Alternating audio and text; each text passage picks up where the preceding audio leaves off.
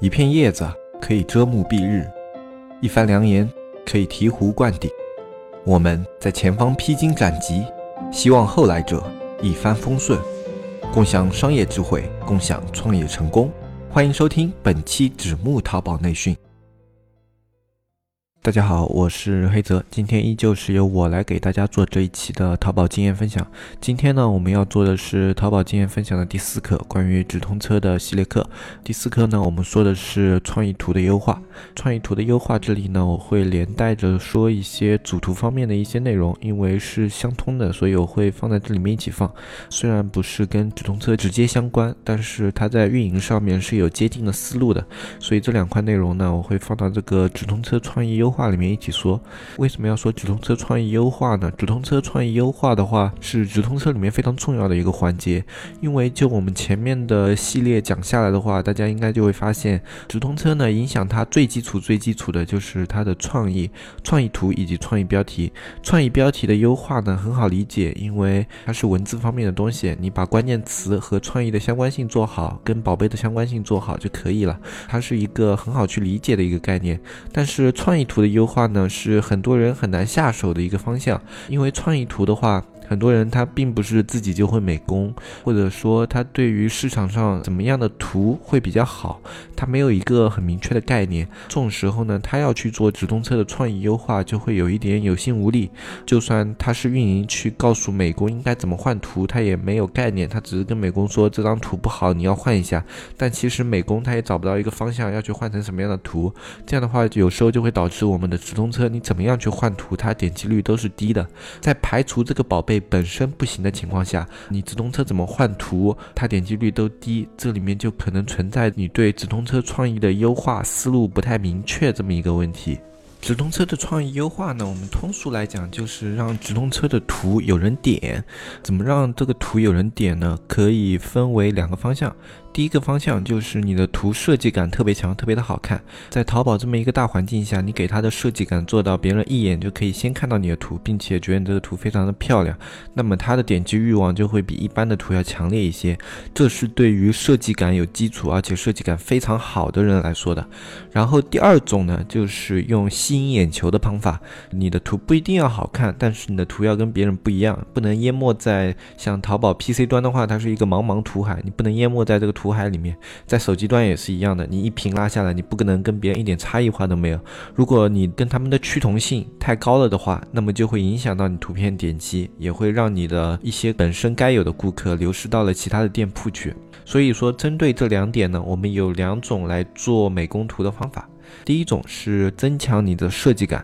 增强设计感呢，有两个方向，一种是你这个行业所有人做图都做得非常的好，这时候你的设计感是跟他们做出区分性。比如说大家都在用啊一个产品，然后给他做某个角度的特写啊，或者是给他一个怎么样的一个白底的一个构图。当他们全都在用这样构图的时候，你可以给他们啊换一个思路。比如说在横屏构图非常多的一个环境下，你可以使用竖屏的构图；比如说在斜角构图的特别多的情况下，你可以用一个正向的一个构图，就把这个产品放得非常的正。在你本身的美工能力不弱于这个环境的情况下，你去做出这样。这样的一个构图上的变化，就会让你的产品跟别人的区分特别的明显。这样子的话，就可以让你的产品在这些设计感特别强的整一个环境里面跳脱出来。另外一种呢，就是你这个产品它他们本身这个行业设计感是一点都没有的。比如说像什么样的类目呢？一般像一些小类目，比如这段时间我帮有的买家看过的，像种子啊，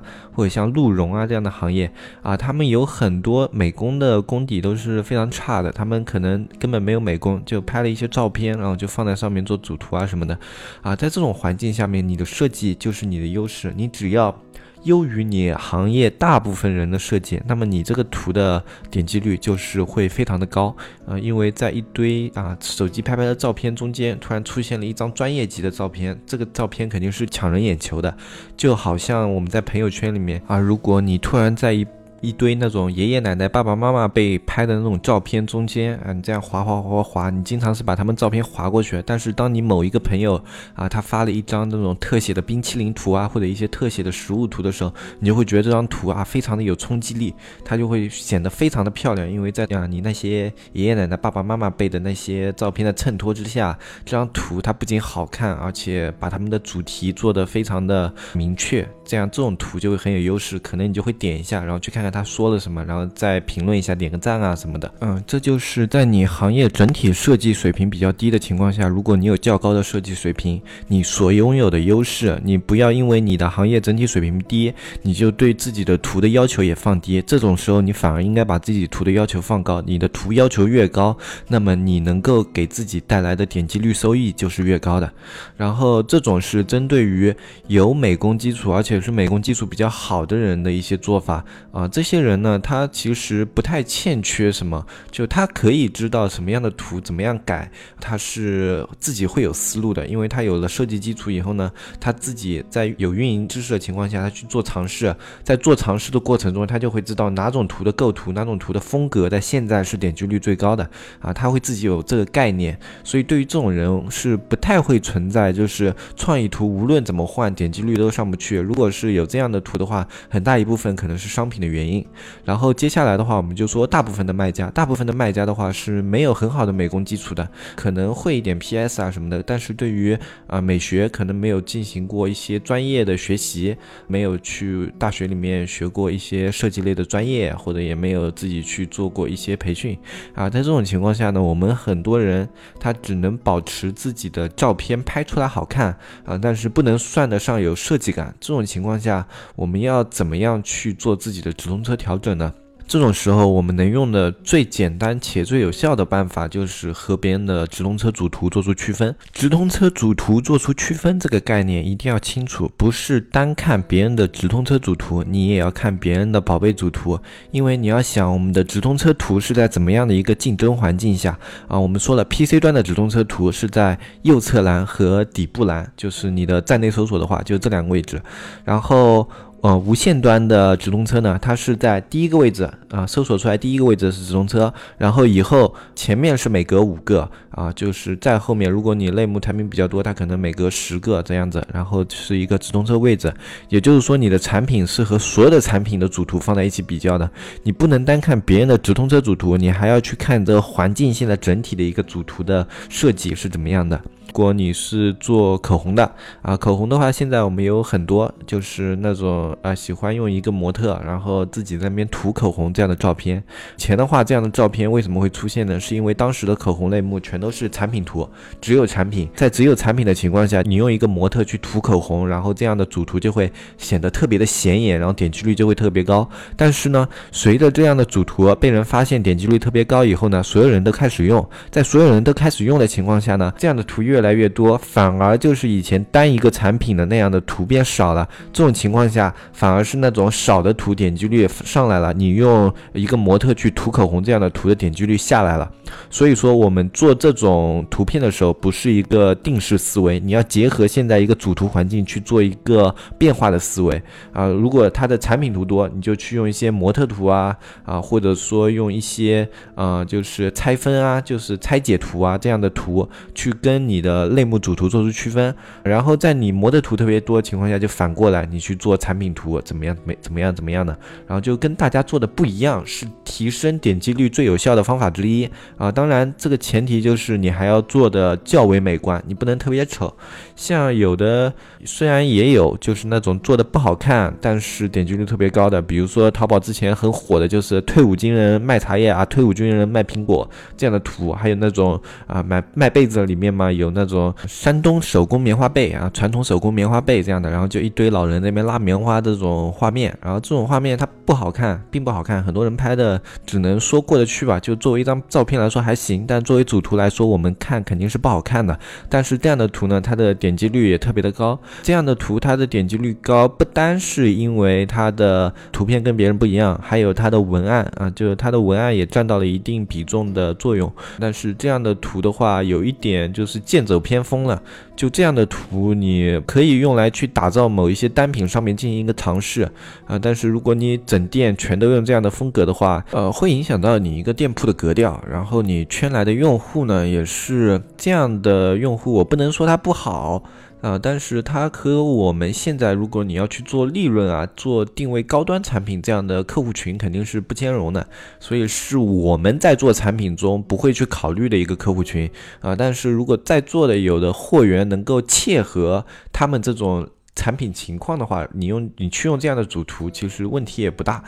重要的还是还是看你自己的产品，它适合于什么样的情况去用什么样的图进行操作。上面说的第一点差异化就是内容差异化，用不同的主图去获得更高的点击，跟你整体环境不同的一个主图去获得更高的一个点击。然后接下来呢，要用的是一些比较邪门的小技巧啊，这些小技巧呢是你在完全没有设计感，而且。不能跟你的啊类目产品主图去做出区分的情况下，而使用的一些小技巧，这种小技巧呢，我不推荐大家去用，因为它对于你自身去做运营的提升是没有很大的帮助的。虽然它有用，但是它对于你提升你的运营能力是没有太大作用的。呃，你如果经常自己去换图，自己想要换什么图，长久下去呢，你你对于自己的运营思路会越来越明确，你对于怎么样的创意图表现更好也会。越来越有经验，而用接下来这些方法呢，它只能暂时的去提高你的点击率啊，不能说是百分百能提高，但是它大部分情况下能去提高你的点击率。但是用这样的方法呢，你一直依赖于这样的方法啊，它是对于你的运营技巧没有太大提升的。我这边拿出来说呢，只是现在如果你有的啊朋友想要马上去让自己的直通车点击率有有一定的效果提升的话，你可以考虑一下接下来说的这几种方法。啊，首先第一种方法呢，就是描框法。描框法呢是什么？就是我们在普通看主图的时候，它的边框是无边框的嘛，因为它的主图就只有淘宝外面一个很浅的一个淡黑色的一个描线。啊，在这种情况下，你自己在做主图的时候，你在最外边做上一圈红色的描描边，就好像有时候你的鼠标移上去以后会有一种描边，你就把它做出来。这样子的话，它在买家的视觉上会有一个冲击感啊，就是它可以很明显。的一眼看到你的产品，这种情况下，只要你的产品啊，它的主图不是有太大问题的话，一般都是可以给你提升很大一部分的点击率的。这个算是一个走漏洞的一个方法。淘宝现在还没有明确说这样的方法是违规的，但是我觉得这样的方法呢，可能是淘宝不太乐于见到的，因为有点像在啊偷懒。以后的话，如果用的人多了，我相信直通车里面可能会对于这种做法针对啊出一些规则或者。说对于主图做出一些规范要求，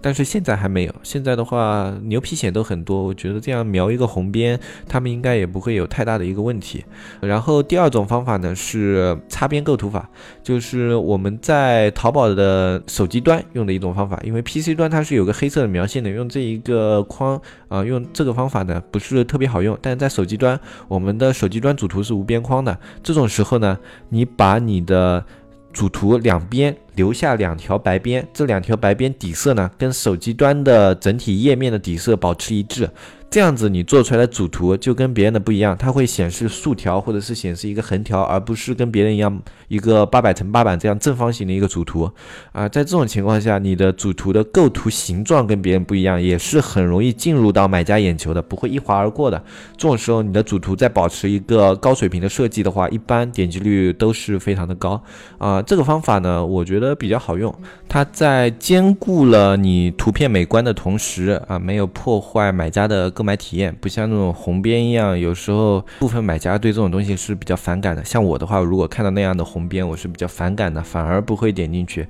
但是这样的白边在两侧或者在上下给它做一个白边，然后让产品的构图不同，这种技巧的话，我是不会对这样的图片产生反感的，而且是比较有兴趣的，因为我觉得这样的图比较有意思，而且有时候它确实这样构图以后会变得非常的好看。像那种特别是服装类的，你的有的修身裙，你如果在两边加上白边之后，可以把修身的效果体现的更好。呃，要知道这种长方形的构图肯定是要比正方形的构图，它更加能够体现出一个人的身材修长的啊。在这种情况下，你再结合自己的产品去做一些调整啊，有时候它反而比正方形的主图的效果要更好。这个方法呢，大家可以自己去尝试一下，也是我们以前在做服装类目的时候用过的一些方法啊，现在已经不做了啊，我也不知道现在表现怎么样。当时的话，如果我们的图用的好，用这样的方法的话，可以增加百分之二的一个点击，比较好的时候。这两种方法呢，其实他们的思路是相通的，就是用一些小技巧去给你的图做出一些区分。那有的人说我能不能做牛皮癣广告？就在直通车里面带牛皮癣，反正不违规的嘛。啊，你就是在上面打一些什么今日特价或者是仅限今日最低价这样的牛皮癣广告啊，能不能去做这样的东西？我觉得没有必要，因为牛皮癣这样的东西呢，就是大家都可以做，啊啊，没有任何的技术难度，因为你去贴一张。图，然后加几个字，这是所有的会一点 PS 的人都能做的东西。然后，如果你这样的图表现好，顶在上面了呢，会很快的有一堆人来模仿。堆人来模仿之后，就你这个。差异化持续不了特别久，你就是要频繁的去换图，这样我觉得不太好啊。因为我们直通车的话，创意图最好是能保持一个长期的稳定，而且最好是那种你放上去，别人即使模仿都模仿的不太来的那种东西啊。在服装类目可以做到，但是在其他类目，有的标品类目就比较难啊。在标品类目用这种啊广告词是很有用的，但是在非标品类目是不太有用的。为什么标品类目有用呢？标品类目你可以用玩法。就把你现在店内的活动做到直通车上面，用这些玩法去区分你跟别人的直通车图啊，这种时候能够增加点击。但是在非标品品类目本身，大家的产品不同，首先我们要竞争的就是产品。你用了牛皮癣以后，反而会把你的产品给挡住啊，就减少你产品的一个美观性，或者是透给啊买家的一个直观性。在这种情况下呢，它就反而影响你本身的表现。所以在非标品类目呢，我们更多的是从视觉上啊、产品上啊这种方面。面去着手的很少会去用牛皮癣来跟大家做直通车做一个区分啊，至少我本人在逛非标品品类目的时候，我是比较讨厌牛皮癣的，因为首先非标品类目它的价格跨度大嘛，哪怕你便宜了五十块钱，那你往下低五十块钱，还是有很多的一个买家在竞争这个区间的，你只是把自己从那个区间放到了这个区间，没有太大的意义。但在标品类目就不太一样了，标品类目的话，你每个规格型号，你本身的价位是有明确的一个。值的，就大家知道这个值里面应该有怎么样的产品，然后你降价啊一两百的话啊，这种优惠力度就会显得特别的大。比如说我在看某一个固定款式的手机或者某一个固定款式的电脑的时候，它本身要卖到两千八，但是在你的直通车上面，我可以看到它现在卖到两千六，那我就会更加有购买欲去看你的这个直通车，进你这个直通车点宝贝。这就是标品和非标品在主图是否要做牛皮癣上面的一个抉择的差异。就是总结一下，标品可以用牛皮癣打广告啊，非标品不建议用牛皮癣打广告。最后，我们再还有一点时间，我们说一下店铺主图风格统一的好处。店铺主图风格统一是什么呢？就是很多中小卖家，我们的货源比较杂乱嘛，然后进的呃。东西也比较的多，然后很难保持我们的产品统一，因为产品风格统一表明你要有一样的拍摄空间，以及一样的拍摄技巧和一个固定的摄影师。在这种情况下呢，我们中小卖家基本上不会刻意去做主图的风格统一，但是我们可以看到很多卖卖的好的店铺，它店内的产品几乎你看上去就有一种风格的。就是千篇一律的感觉。就接下来，你哪怕在逛淘宝的时候看到一个新款，只看它的图片，你就可以脑子里瞬间蹦出那家店的名字。这种在什么饰品店啊，或者在衣服店就有很多。它这个衣服的风格就会让你第一时间想到这是他家的产品。这种就叫主图主图的统一化。它并不是完全一样，但是它有某一种固定的风格在。这样的店铺就是我们常说的风格店啊，或者说就是主图高度统。统一化的店铺风格店呢，它在淘宝的早年并不吃香啊，原因呢有二。第一点就是淘宝早年的时候，并没有那么多的人去在意风格这个东西。那时候大家还都是很多冲进来创业的一些呃创业者，以及一些知道淘宝这个东西的一些投机者。大家更多的思路是在卖货，而没有去想到啊品牌啊或者风格这么深层次的一些东西。第二点就是那时候淘宝并没有出人群标签这个东西。在今天有人群标签的这个情况下，风格化店铺是可以给你精准的圈定你的用户标签的。比如说你这个风格，某一个年龄层，或者说某一个价位层，这些人群里面，你这个风格特别的吃香，那么接下来你就不需要花太多力气，你只要保持你风格的统一，那么你全店都是对这个人的胃口的，那么你的店铺粘性就会特别的好，访问深度一般也会特别的深。针对于这些人群呢？接下来你能圈定的人群就更加的准。在现在淘宝对于人群这一块的权重是划分的非常的重的。它在算法里面，如果你的人群算法越多越接接近，你的人群的标签越精准，那么接下来给你的人群的质量就会越来越好啊。这也就是为什么现在风格店越来越多的原因啊。首先一点就是现在很多人开始注重品牌化和风格化，另外一点就是风格化可以拿到人群权重，人群权重呢在现在又是一个很高的。权重，所以很多人乐于去做这样的一件事情。现在呢，如果你作为一个小卖家，你卖的产品是同一类的啊，比如说你都是卖茶，或者说你都是卖衣服啊啊，或者说你都是卖一些小文具啊之类的东西，那么我强烈的建议你保持店内风格的一个统一啊，哪怕是你就一张白底图，你一个产品白底图非常的干净，然后一个 logo，然后这样的一个风格，我觉得都是可以的，因为它能带来的好处是两方面的。第一个好处就是我们前面说的，你可以拿到人群这一方面的权重；另外一个方面呢，就是你保持一张主图，就你测出来一个系列，你去想要定某个风格的时候，你先拿这一堆风格去测，然后拿这些风格测出来以后最高的那一款，然后把按照这一款的模板继续去做几张图。比如说做个五五款宝贝或者十十款宝贝，都用这一个宝贝主图的风格，然后接下来再去测，测出来只要它点击率平均。平均往上的话，那么你接下来所有的图都可以用这样的风格，因为这样的风格就表明你这个产品的点击率不会特别的低，你就不用再为主图这个问题去花费太多的心神。这在直通车里面也是一样的，有很多人的直通车，它在开起来以后，它很难有点击率特别低的款，就是因为他们的直通车风格就像他们的主图风格一样，有一个有一定的统一性。那么它的直通车只要开的正常，那么就永远能保持一个较。较好的。点击率，然后他们接下来只是针对于这个较好点击率进行一个微调，比如说这个点击率它现在往下偏了一到两个点，那么给大家这个产品的啊位置啊或者怎么样的稍微做一些调整，然后再看一下啊，或者说嗯这样子不行的话，可能是这个产品本身在这个系列中表现不太好，可能就直接把它砍掉啊，这样可以节省我们很多的一个效率，不管是在直通车啊还是在你上新方面，你有一个风格以后，就让你的效率节省了很多。而针对于效率方面的投资呢，我们前面已经。说的非常多了，就是它是一个非常划算的投资，因为所有的效率投资都是在为你节省时间，你能够节省下来每一分每一秒啊，接下来你都可以把它变得更加值钱，这就是效率投资的一个价值所在啊，所以我个人是比较喜欢去做一些效率投资的，所以我希望大家可以考虑一下，如果你的店铺本身你有这方面的一个想法，想把它往这方面去打造啊，或者说你现在产品的啊统一性非常的强。那么我就建议你可以去尝试一下这样的方法，把你的主图用某一种高点击率的模板啊，就延续到全店。接下来你上的新款都用这样的风格。我相信经过个几个月或者半年多的积累，你在一个新品替老款老款的过程中呢，就可以形成你的店铺风格。接下来我相信你的店铺人群啊，还有一些店铺的基础表现啊，都是会越来越好的啊。当然，这不是说你光做这一块的工作就行了。淘宝永远没有只做一块工作就可以立竿见影的东西。就你的运营搭配上你的这些细节上面的操作，每一个方面都在为你争取那么一点点流量，争取那么一点点权重，